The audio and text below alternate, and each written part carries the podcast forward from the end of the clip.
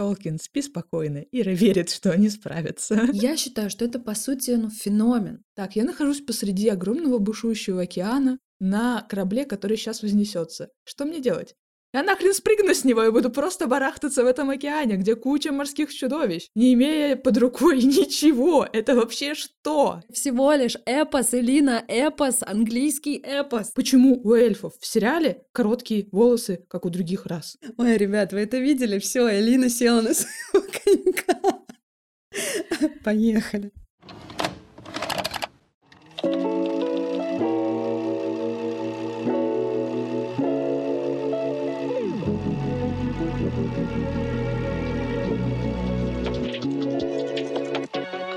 Друзья, всем привет! С вами подкаст «Ты это видела?» и я сценаристка Ирина Романова. Меня зовут Элина Жукова, и я режиссер. И вы слышите подкаст, где мы обсуждаем фильмы и сериалы через призму хейтерских комментов. И делаем это потому, что нам очень хорошо видно, что вам иногда просто не хватает зла. И тогда в ситуациях, когда нам тоже зла не хватает, мы начинаем заходить на территорию вашего зла и того, как вы об этом пишете. Очень это любим, благодарны за все хейтерские комментарии. Сегодня мы приходим к второму обещанному спецвыпуску, который мы обещали, правда, еще в прошлом году, но который я очень саботировала, потому что трудная вселенная на этот раз попалась, сложно в ней с лету разобраться, но мы сегодня это попробуем сделать. Но перед тем, как мы это сделаем, мы вынуждены вас предупредить о том, что обсуждать все это мы, конечно же, будем со спойлерами, ну потому что обсуждать это все без спойлеров просто невозможно. Если вы к этому готовы, то приглашаем вас в наш дальнейший разговор, а если нет, то рекомендуем прослушать его после просмотра сериала и фильмов. Сегодня мы говорим о сериале «Властелин колец. Кольца власти». Это один из двух самых ожидаемых сериалов 2022 года. Сериал платформы Amazon Prime. Чуть ли не самый дорогой сериал в истории. По-моему, те пять сезонов, которые уже анонсированы, да, то есть дополнительные четыре сезона помимо первого вышедшего, обошлись или обойдутся создателям в миллиард долларов. То есть надо себе представлять э, вообще размах и уровень риска создателей. Этот сериал тоже приквел, мы уже обсуждали в спецвыпуске приквел, обсуждали «Дом дракона», приквел «Игры престолов». И даже предыдущий выпуск у нас тоже был про приквел, про Майора Грома. Да, мы много приквелов э, в этом сезоне делаем, это очень хорошо, ну просто потому что снято, экранизировано много классных предысторий, и грех о них не поговорить. И вот «Кольца власти» как раз-таки попали в категорию тех проектов, за которые я голосовала, хотя Элина сопротивлялась. Очень сильно. Элина очень сильно сопротивлялась, потому что действительно мир Толкина сложный. Это условно разговор там, да, не на один раз, не на один час. Об этом мы еще обязательно поговорим, но просто и мир Дома Дракона, приквелы Игры Престолов, и мир Колец Власти, приквелы Властелина Колец. Это миры, которые которые опираются на какой-то средневековый вайб и на фэнтезийный вайб. Но с учетом того, что Джордж Мартин а, создавая «Игру престолов», опирался на фэнтезийный мир Толкина, который был создан в более раннее время, да, там за десятилетия до того, как Мартин решился написать и написал свое великое шестикнижие, невозможно, да, было не обсуждать э, кольца власти. И вот мы их обсуждаем к моему великому удовольствию. Но основным спикером сегодня будет Элина. Потому что более возмущенного человека в этой комнате этим сериалом просто нет. Элина решила все для себя разложить по полочкам, а заодно и мне объяснить. И вам тоже рассказать, если вы смотрели, что-то не поняли, рассердились, как очень многие хейтеры рассердились. Как я! Как я! Как Элина!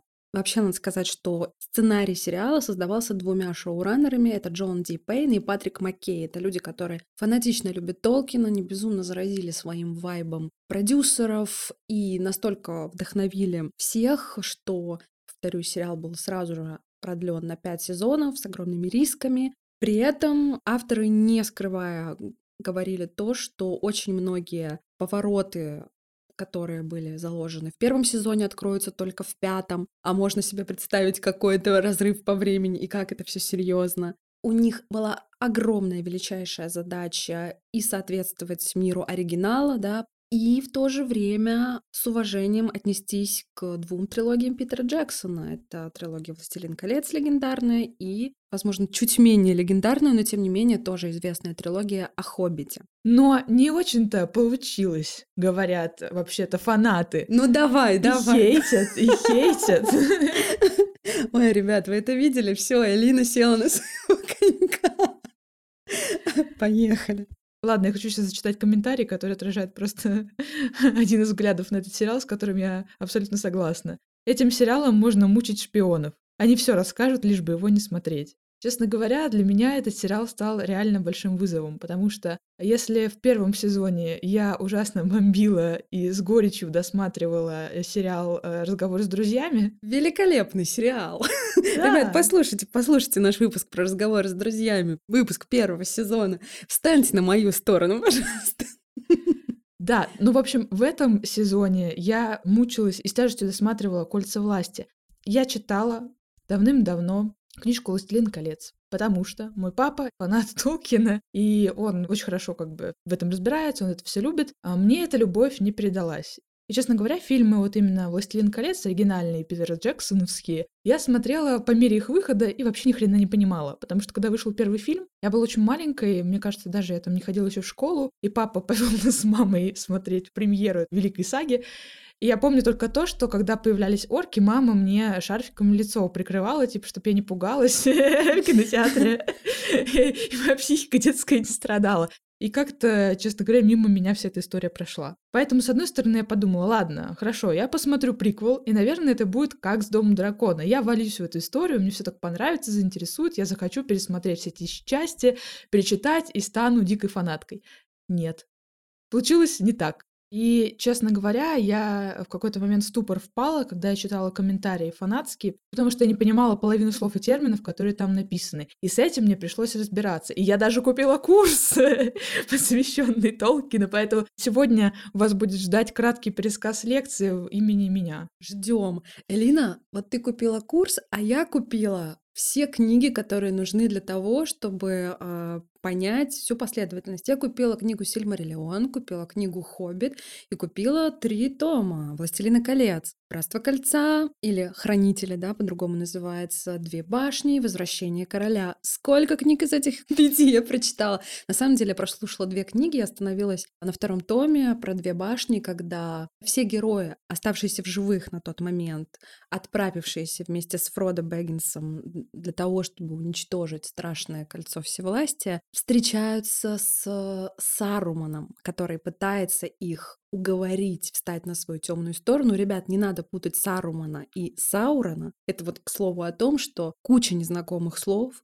куча повторяющихся имен, куча всего. Ну что, есть такой комментарий? Пока был жив Кристофер Толкин, мы имели хороший и качественный продукт по вселенной Арды, хоть и не в таком большом количестве. Кристофер всегда отличался уважительным, почти сакральным отношением к текстам своего отца, и любые попытки коммерциализировать и популяризировать, а по сути извратить и упростить видение профессора, выводили его из себя. Как только он умер, понеслась моча по трубам. Живое тому подтверждение – кольца власти, где все делают кто и что хочет, и некому вступиться за вселенную.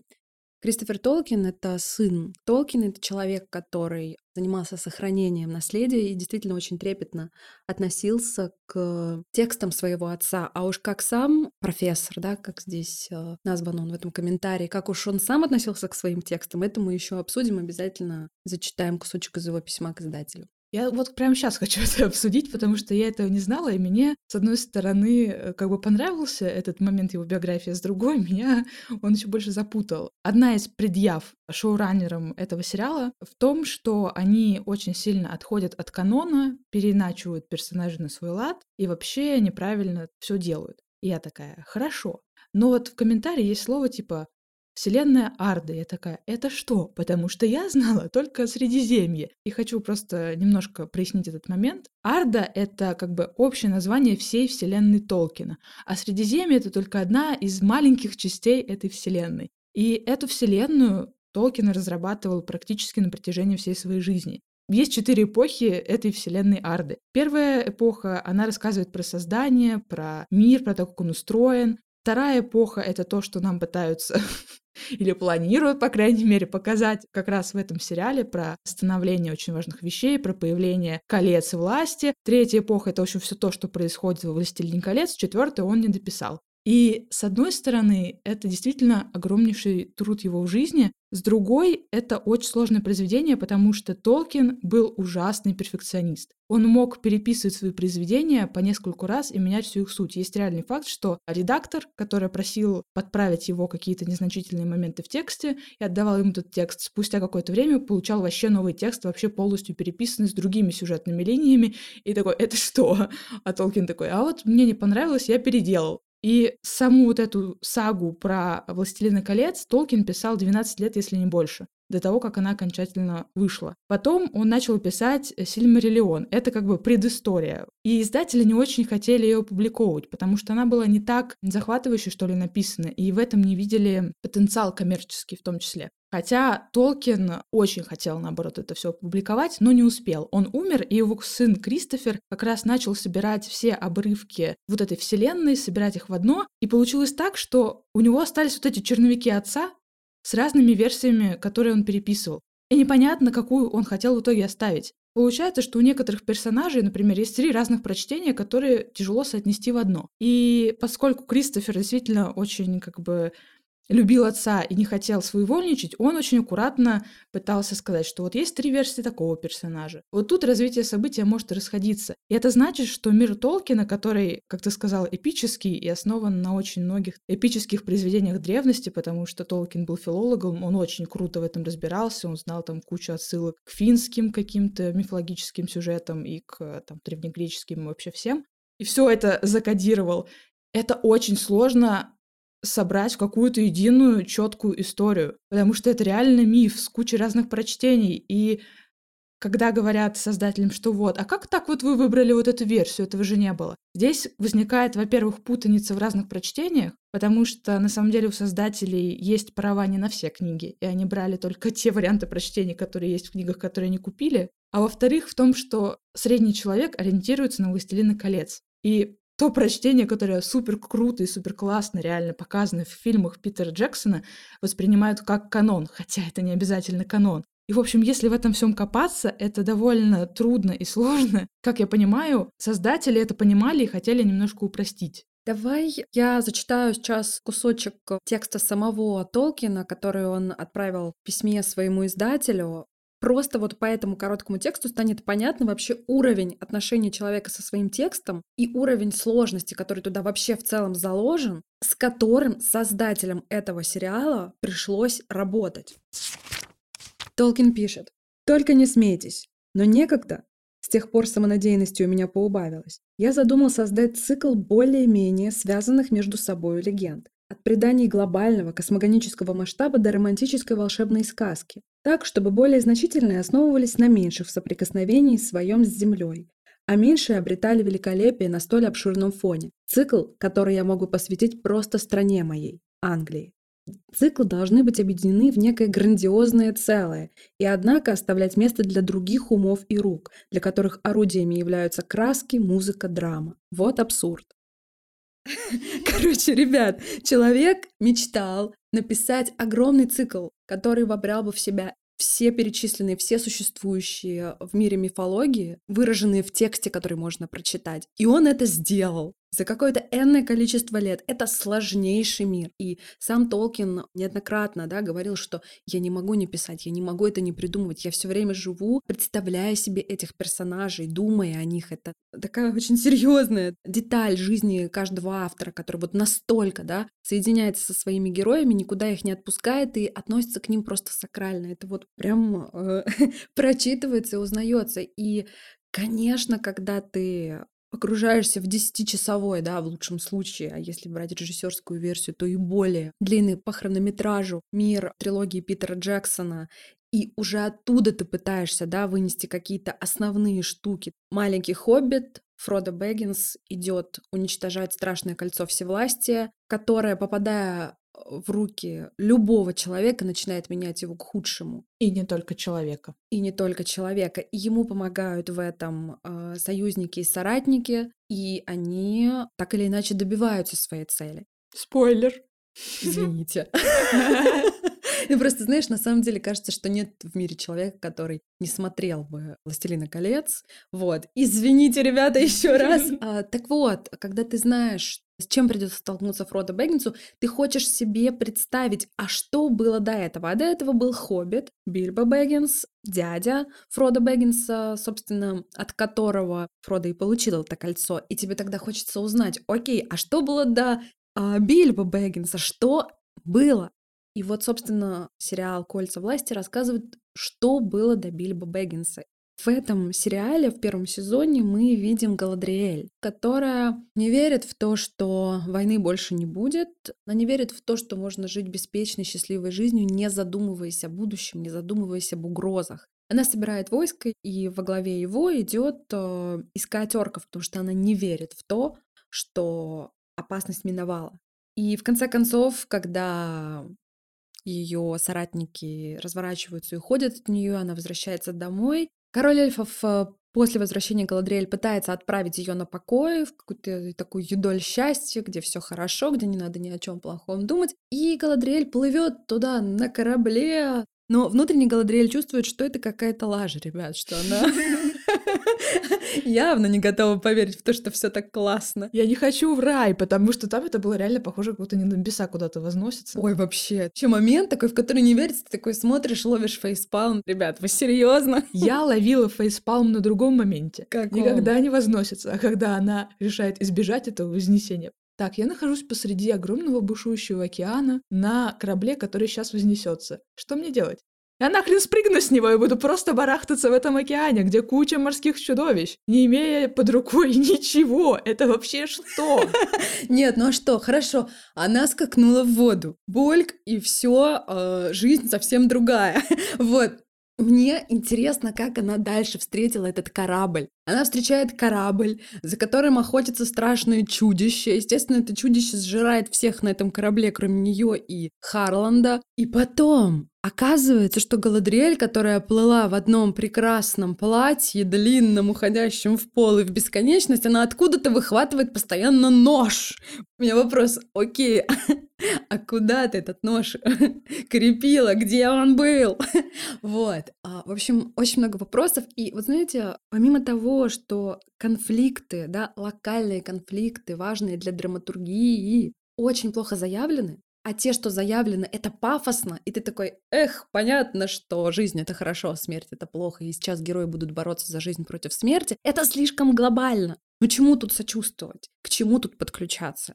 Я не хочу сейчас прослыть каким-то бессердечным, циничным зрителем, но тем не менее, мне мало этого пафоса, мне этого мало для того, чтобы включиться абсолютно. И когда таких моментов в сериале очень много, героев очень много, их всех зовут по-разному, но в то же время похоже, в какой-то момент у меня абсолютно рассеивается внимание, у меня пропадает потенция для того, чтобы это смотреть и переживать, и да, я абсолютно согласна. Еще я поняла для себя одну такую вещь. Я села смотреть этот сериал, не будучи вовлеченной во всю эту вселенную. Я абсолютно не помнила конкретные какие-то детали, которые были в фильмах Джексона. И после того, как я досмотрела этот сериал, я посмотрела первую часть э, «Властелин колец. Братство кольца» в режиссерской версии, где все прям объяснено про этот мир конкретно. Я поняла, что, во-первых, структура «Властелин колец» очень повторяет этот фильм, потому что фильм «Властелин колец» начинается с того, что Галадриэль рассказывает предысторию, что случилось в этом мире, и вводит нас как раз вот в эту легенду с кольцами. То же самое начинается в сериале.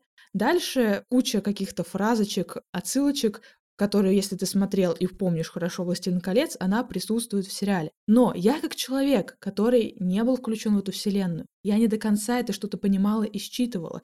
И тут у меня как бы большой вопрос, как я должна вовлечься в эту всю вселенную, если мне часть вещей просто нормально не объясняют. Вот ты поняла, вообще нахрена им было три кольца эти нужны? Нет, потому что я настроена была на 9 колец. А оказалось, что их 19, Элина. Вот расскажи Да. про это, пожалуйста. До меня все это дошло и сошлось только в конце восьмой серии этого сезона, когда на титрах начинает звучать э, песнь про э, как раз количество колец, кому они что были даны. И только тогда, когда я уже начала как-то соотносить какие-то истории, которые я читала там, про Толкина, у меня все сошлось. Но у меня вопрос, почему такую важную деталь просто поют на финальных титрах? Алло, ребята, я не знаю про эту вселенную, мне это просто непонятно. Короче, если вы тоже не знаете, сейчас я расскажу. Вторая эпоха. Кажется, что зло побеждено. Но нет, остался один как бы злой полубог Саурон, который хочет как бы вернуть себе силу, вернуть себе власть. И он под видом прекрасного юноши приходит к эльфам и говорит, давайте сделаем кольца, которые как бы будут вам помогать, усиливать ваши способности, а, давать вам долголетие, дары, с помощью которых вы как бы сможете улучшать этот мир и вот это все. И как раз-таки одни из эльфов на это соглашаются и начинают делать вот эти кольца. Но создают они не только три кольца, как в этом сериале, а создают они 19 колец. Три кольца они создают для эльфов, 7 для гномов и 9 для людей. Но потом Оказывается, что это была хитрая многоходовочка Саурона, потому что он создал еще одно колечко, самое главное, естественно, для себя, которое вложил всю свою злую силу. И он с помощью этого кольца может управлять всеми остальными. А все остальные кольца уже созданы и розданы самым крутейшим представителям гномов, эльфов и людей. И так получается, что девять людей, падших под силой очень злой этих колец, превращаются в назгулов, в призраков, которые становятся рабами и слугами Саурона и переходят на сторону зла.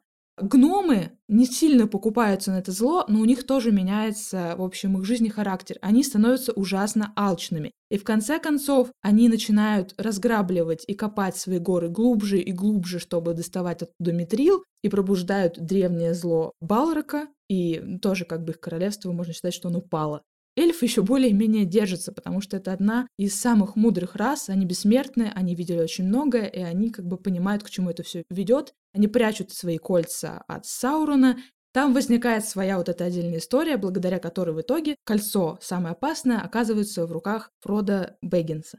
Но это кольцо имеет страшную власть каждого своего владельца или даже людей и других существ рядом. Оно как бы проверяет и испытывает властью конечном счете, даже если, как думают некоторые многие персонажи, можно же как бы все это обмануть, примкнуть к Саурону, потом у него отжать кольцо, это кольцо несет в себе опасную силу, несет в себе великое зло, которое будет как бы так или иначе переходить к владельцу и в итоге захватит весь мир.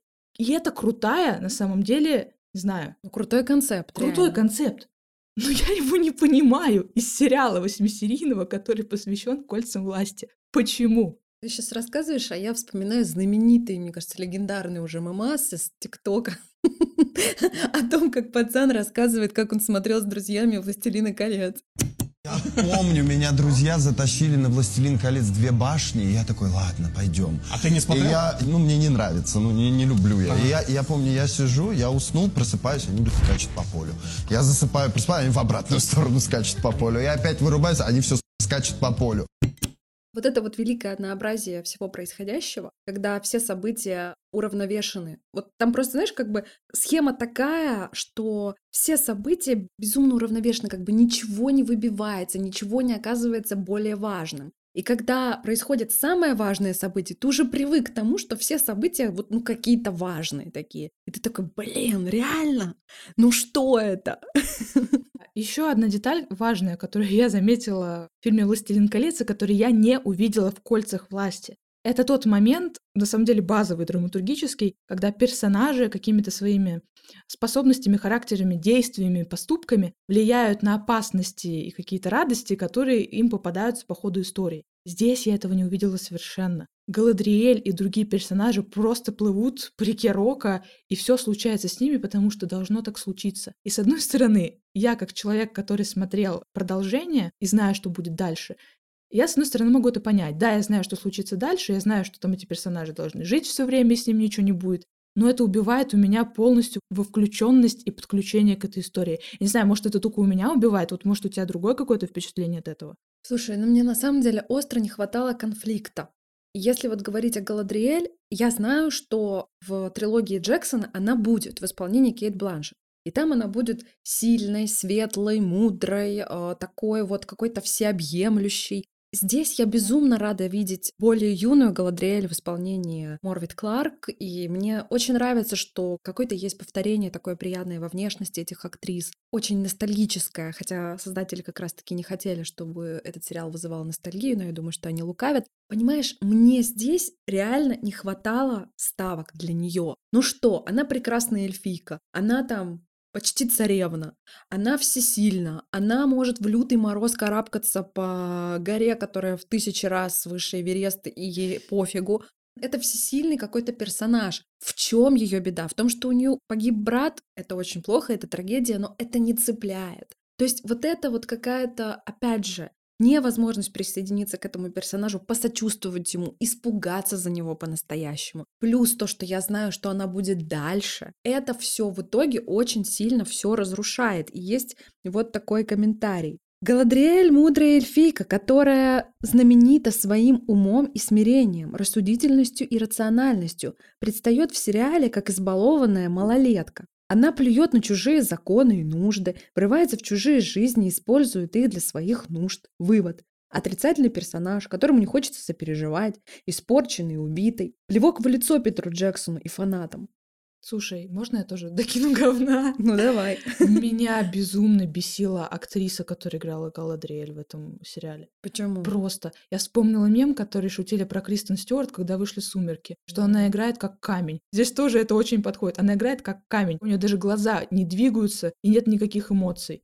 Меня так это раздражало просто до жути. Слушай, меня раздражает, когда я вижу тени на глазах актрис, когда я акцентирую внимание на Мэке. Вот я вижу, что у нее тени на глазах. Ну, там не только тени, там, зараза, корни и не прокрасили. Она блондинка, но ее не докрасили. Ты видела это? Нет. Я просто, это дрожи. Это, это что? А потом я поняла, что они это просто кадрируют. Они на крупных... Да что ты ржешь? Я Не бомблю. этот момент. Ну хорошо, да. Я тоже ненавижу непрокрашенные корни и плохие парики.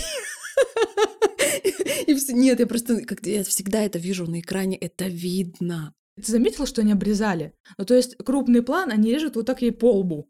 Чтобы ты не видела корни, которые сверху растут. Ну, это тупо. Это обидно и больно. И это один из самых дорогостоящих сериалов. Почему нельзя было покрасить актрису? Блин, меня это ужасно просто выводило из себя.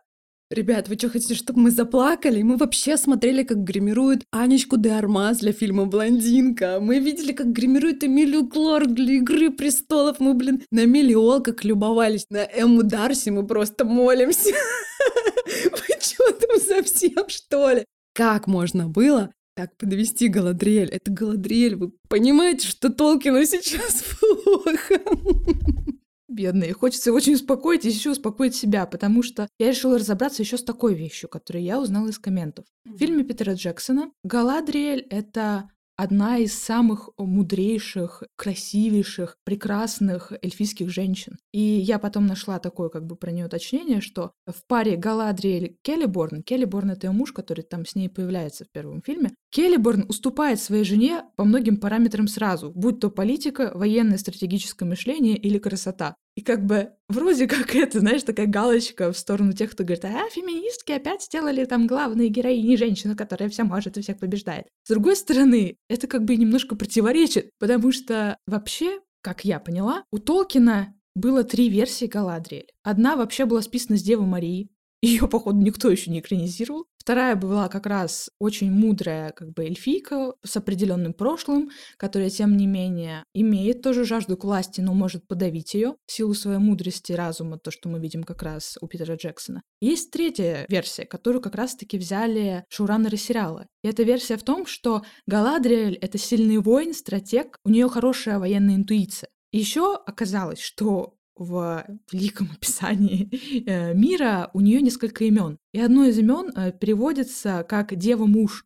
И это значит, что она статная, высокая женщина с как бы мужественной силой духа. Она великий воин. Но есть момент, как будто, не знаю, то ли это не докрутили, то ли это не допоняли, но она вышла не мужественная, а мужикоподобная в плане характера. Потому что, честно говоря, у меня иногда складывалось впечатление, что Галадриэль — это как качок, который, знаешь, типа, я круто дерусь, я на стероидах, я такой мощный, но я тупой.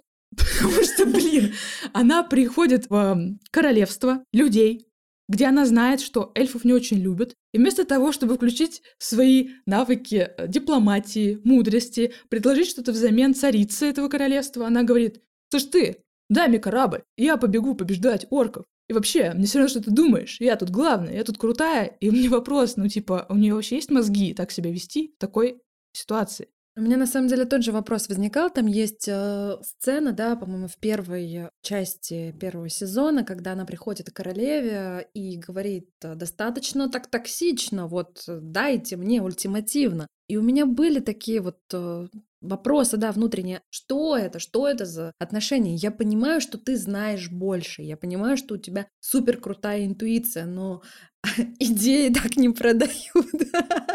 Нет, ну правда. Это очень выбивало. И в целом вот эта вот ультимативность, мы уже говорили об этом сегодня, да, озвучивали эту мысль, что персонажи как-то знают все, что должно произойти вот из, из этого мира. Вот все знают, потому что знают. А зритель ничего не знает. И когда зритель, ничего не знающий, смотрит на героев, которые все знают и живут с позиции того, что они все знают, а зрителю это неизвестно, это бесит. И все теряется, все рассыпается. А когда все это еще и приправлено бесконечным количеством битв эльфов с орками, перемещения махноногов с незнакомцем, в котором, естественно, автоматически читается Гендальф. И ты все ждешь и ждешь, когда же наконец тебе открытым текстом скажут, что это Гендальф. И знаешь, я очень понимаю комментатора, который говорит, да пусть бы они придумали что угодно, поправили все каноны, изменили образы персонажей, лишь бы было интересно. Крупными буквами слово «интересно». Но это же жуткая пафосная тягомотина с персонажами и имбецилами. Ни красивых лиц, ни актерской игры, ни интересной истории.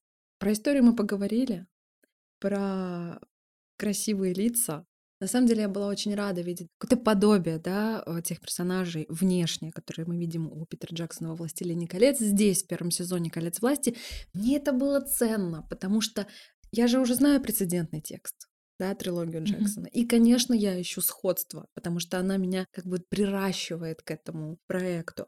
Но надо отдать должное создателям, что они все-таки пошли, да, на этот большой риск, не звать звезд, брать реально неизвестных артистов, неизвестных большинству артистов.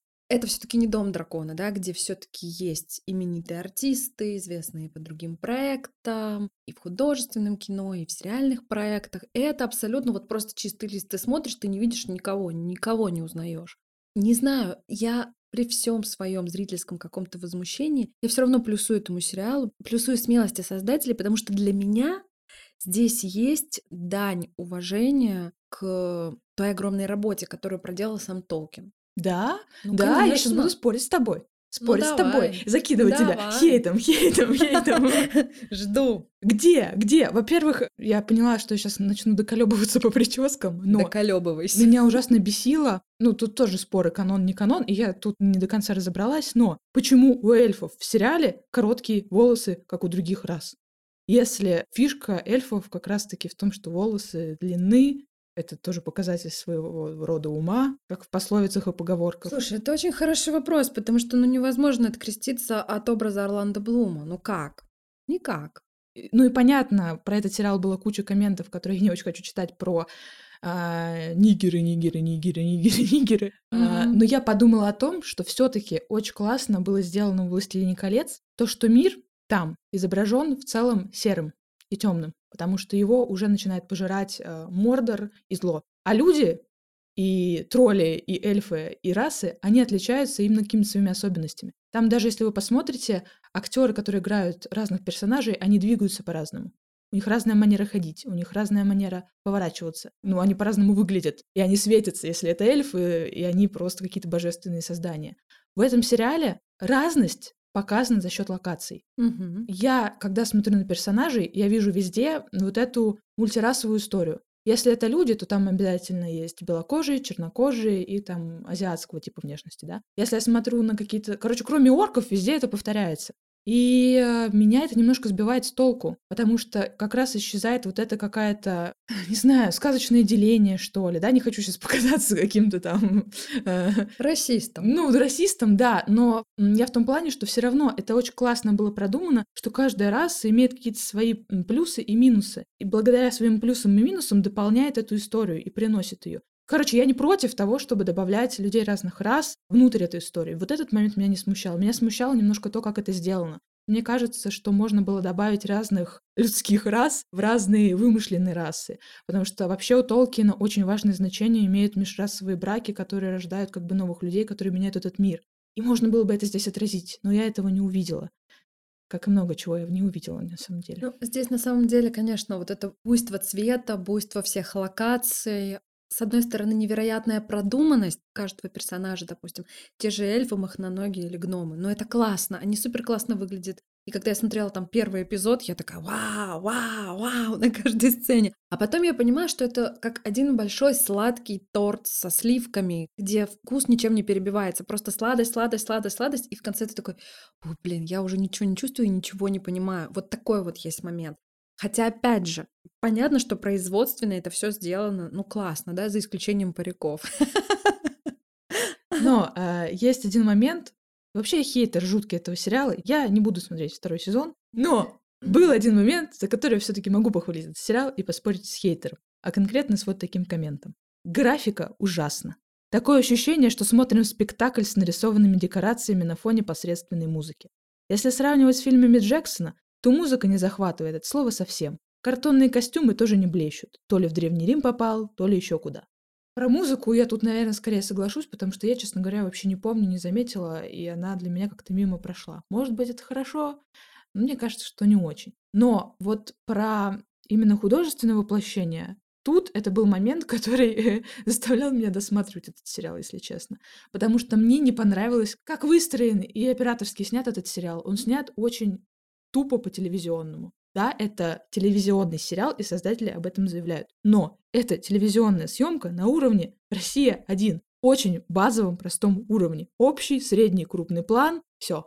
И это вот так все чередуется. Единственное, на что я хочу смотреть, моменты заунывных диалогов, стоящих просто на восьмерочках людей и не людей, это окружающих реальность и костюмы, честно. Я хочу на самом деле очень похвалить Рэмси Эйвери, это художник-постановщик вот этого конкретного сериала, потому что он очень скрупулезно подошел к этой вселенной. Он а, рассматривал иллюстрации к самым ранним романам Толкина, искал какие-то отсылки. И создатели, шоураннеры поставили ему конкретную задачу, что мы не хотим постоянно титрами отбивать, что где происходит. Люди и другие расы это показать не могут. Поэтому нам надо, чтобы зритель ориентировался по фонам, по локациям. И нужно придумать каждому своему миру определенный стиль, чтобы это сразу было понятно. И это получилось, это понятно. И мне очень понравилось, что это было прям детально проработано. Мне безумно понравился мир Линдона, это царство как раз эльфов, где вот эти золотые деревья, где вообще все относит нас к прерафаэлитам, и это супер красиво сделано.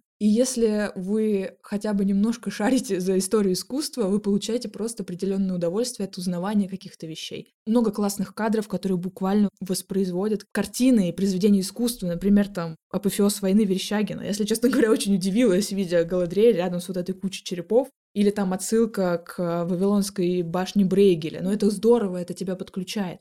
Но проблема в том, что это маленькие крупицы, которые не то чтобы дополняют историю. Они там есть, круто. Ну и что? Ну и что? В плане художественного цеха они большущие молодцы, что они это сделали. И мне понравилась тоже деталь о том, что реквизиторы и конкретно команда Мэтта Корнелиуса, они разрабатывали помимо просто реквизита еще и меню для каждой расы, что каждая раса должна есть что-то определенное. Они варили огромные мармеладки, ягод ежевики, которые сначала вот эти предхоббиты э, воруют с грядок. И они, ими мажутся. И это круто, это, это здорово сделано. Мне очень понравилось, как там в том числе был сделан Каза Дум. Это вот как раз вот это царство гномов, которое позже будет просто разрушено до основания. Но я не могу держаться только за визуальную часть на протяжении восьми серий. И мне обидно.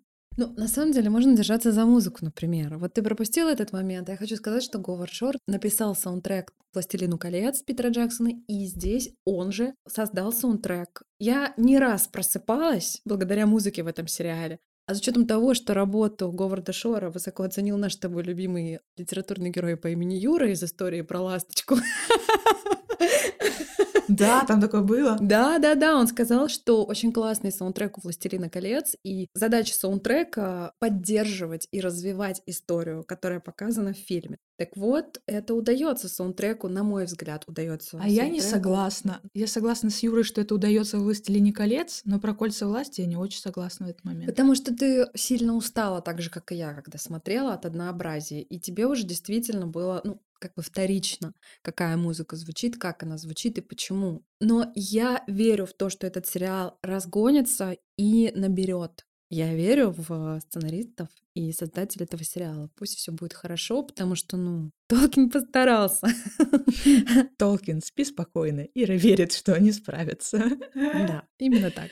Я сомневаюсь, потому что, честно говоря, я не очень верю в сам концепт 50-часового фильма, потому что Пейн и Маккейн, великие шоураннеры этого сериала, они так и сказали в одном из интервью, что это просто огромный фильм, который мы поделили на пять частей, пять сезонов, и еще их поделили на серии. Если вы хотите как бы полностью понять, что будет дальше, вам надо пересмотреть первый сезон и освежить в памяти. И будьте готовы к тому, что какие-то детали из первого сезона вам станут понятны только в пятом. У меня вопрос, доживу ли я до этого времени, во-первых, а во-вторых, ну, ребята, я, конечно, надеюсь, что я доживу, но мне очень жаль будет еще раз тратить 8 часов своей жизни на то, чтобы пересматривать этот сериал даже на ускорении там x2. Тут, с одной стороны, я с тобой абсолютно соглашусь, а с другой стороны, ну вот представь, есть великое литературное произведение, эпос английский, созданный писателем. В прошлом веке всего лишь эпос, Элина, эпос, английский эпос. Вдумайся. И вот он экранизирован полностью. И там Еще получается... нет. Подожди, ну я гипотетически тебе А, говорю. ладно. Вот он экранизирован полностью. Смотри, сейчас есть 10 плюс часов трилогии Джексона про «Властелина колец», плюс примерно столько же трилогия «Хоббита». Будет 50 часов «Колец власти», 5 сезонов, то есть это где-то 70 часов. Ты можешь просто прочитать эти пять книг, а можешь посмотреть Мгм. супер подробно. А, ты имеешь в виду, что Сильмариллион сюда не входит? Ты упомянула, да, опыт смотрения и вообще манеру того, что такие громадные пласты вот этого материала, да, для просмотра. Сейчас это в теме, когда растет хронометраж художественных картин полнометражных и безумно разрастаются хроны сериалов, там та же «Игра престолов», да, задала вот этот тренд, когда ты смотришь бесконечно, 64 часа минимум ты смотришь «Игру престолов» с первого по восьмой сезон, и плюс сейчас еще «Дом дракона». Это нормально, это нормально так смотреть. Или вселенные комиксовые, ребята, послушайте наши выпуски про комиксы. Понимаешь, увеличивается время смотрения. И понятно, что создатели «Колец власти» тоже идут в эту сторону. И, кстати, не будь Питера Джексона, возможно, «Игра престолов» не была бы такой, какой она стала и является. Именно в плане хронометража, подробностей и размаха. Ну, короче, все это взаимосвязано, и я считаю, что это, по сути, ну, феномен феноменальная история, когда настолько подробно экранизируют. Другое дело, нравится, не нравится. Вот понимаешь? Знаешь, ты сейчас это все говоришь, а я так об этом думаю, что мне кажется, сейчас есть какая-то тенденция снимать приквелы, которые будут объяснять то, что происходит в основных частях. Ну, там, например, тот же майор Гром рассказывает нам, почему Гром стал таким.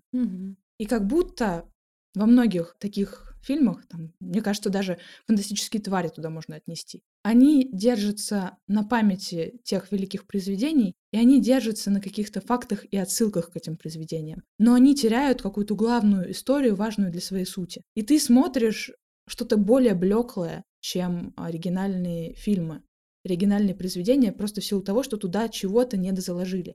Я просто сейчас думаю о том, что весь этот мир, вселенную Арда, Толкин начал писать э, во время Первой мировой войны, когда он получил ранение на одном из самых кровавых э, сражений, и в госпитале на каком-то обрывке от какой-то коробки он начал набрасывать э, один из мифов, и это как бы, можно сейчас сказать, наверное, такая арт-терапия была, чтобы весь этот ужас и шок от пережитого излить, э, как-то себя поддержать и помочь. И потом вообще «Властелин колец» частично появился из-за того, что когда как раз сын Кристофер пошел на войну, вторую уже мировую, Толкин отправлял ему письма с первыми главами «Властелина колец» как бы для поддержки.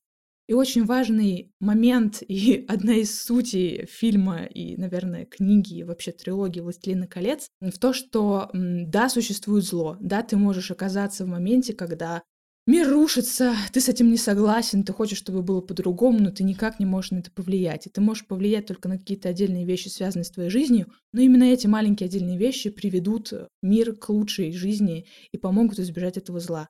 Ну, может быть, я очень коряво сейчас говорю, но это очень крутая, классная мысль, которая, скорее всего, поддерживала и сына в те времена, и до сих пор продолжает поддерживать очень многих. Но какой-то такой мысли я лично пока не вижу совершенно в сериале.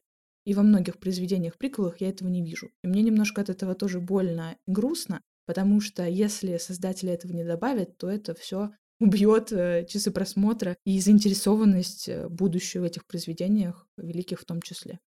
Слушай, тут я с тобой, конечно, соглашусь. Когда после просмотра, да, у тебя возникает вопрос, зачем?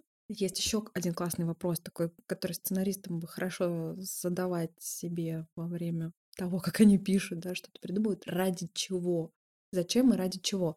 Я думаю, что, наверное, сейчас нет в мире человека, для которого Толкин бы что-то да не означал, да, что-то вот обязательно Толкин на что-то да повлиял.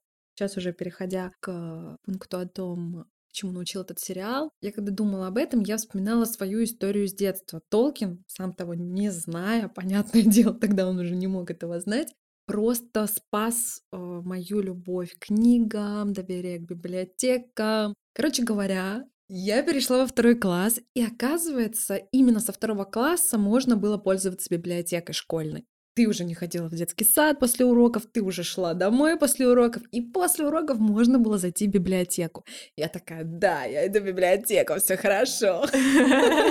Прихожу, говорю, здравствуйте, все дела, и мне библиотекарь говорит, если вы во втором классе, то вы можете заказывать книжки только вот из этого ящика, который стоит у стены. Я такая, блин, какого черта? А там стоят только тонкие книжки. А я эти тонкие книжки, у меня дома таких книжек дофига, я их уже перечитала, я хотела читать тома.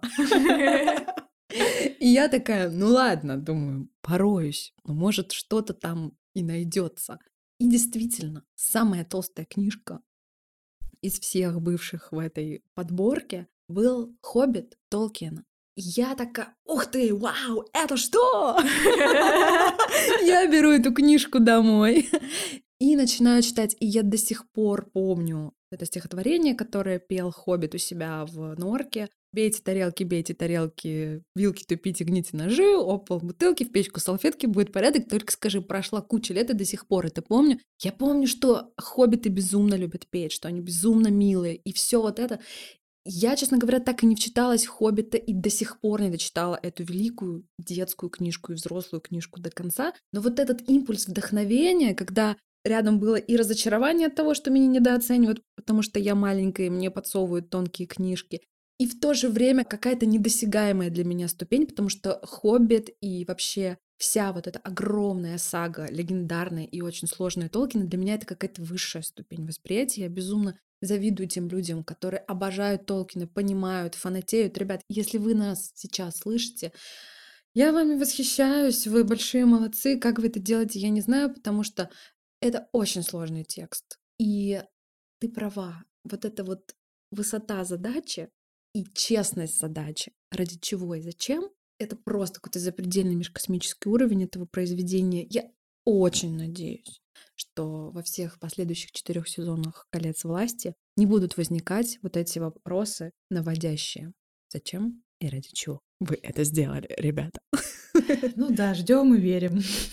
Но я хочу еще такой коммент прочитать, как раз-таки к вопросу, кому посмотреть, подводящий. Угу. Есть такое поверье, что спустя годы, когда выйдет другая, новая экранизация по «Властелину колец», люди все так же будут вонять в комментах и засирать рейтинги. Ведь раньше было лучше, а сейчас хрень какую-то сняли. И будут все с теплотой вспоминать «Кольца власти», как хороший сериал. А пока так. Срут, но смотрят. Ох, как грустно, как грустно. Кому посмотреть стоит этот сериал, Элина? Я бы все-таки посоветовала этот сериал для тех, кто интересуется именно художественной частью фильмов и сериалов. Потому что то, как по цветам, текстурам, стилям было собрано каждое из миров, это действительно очень неплохо.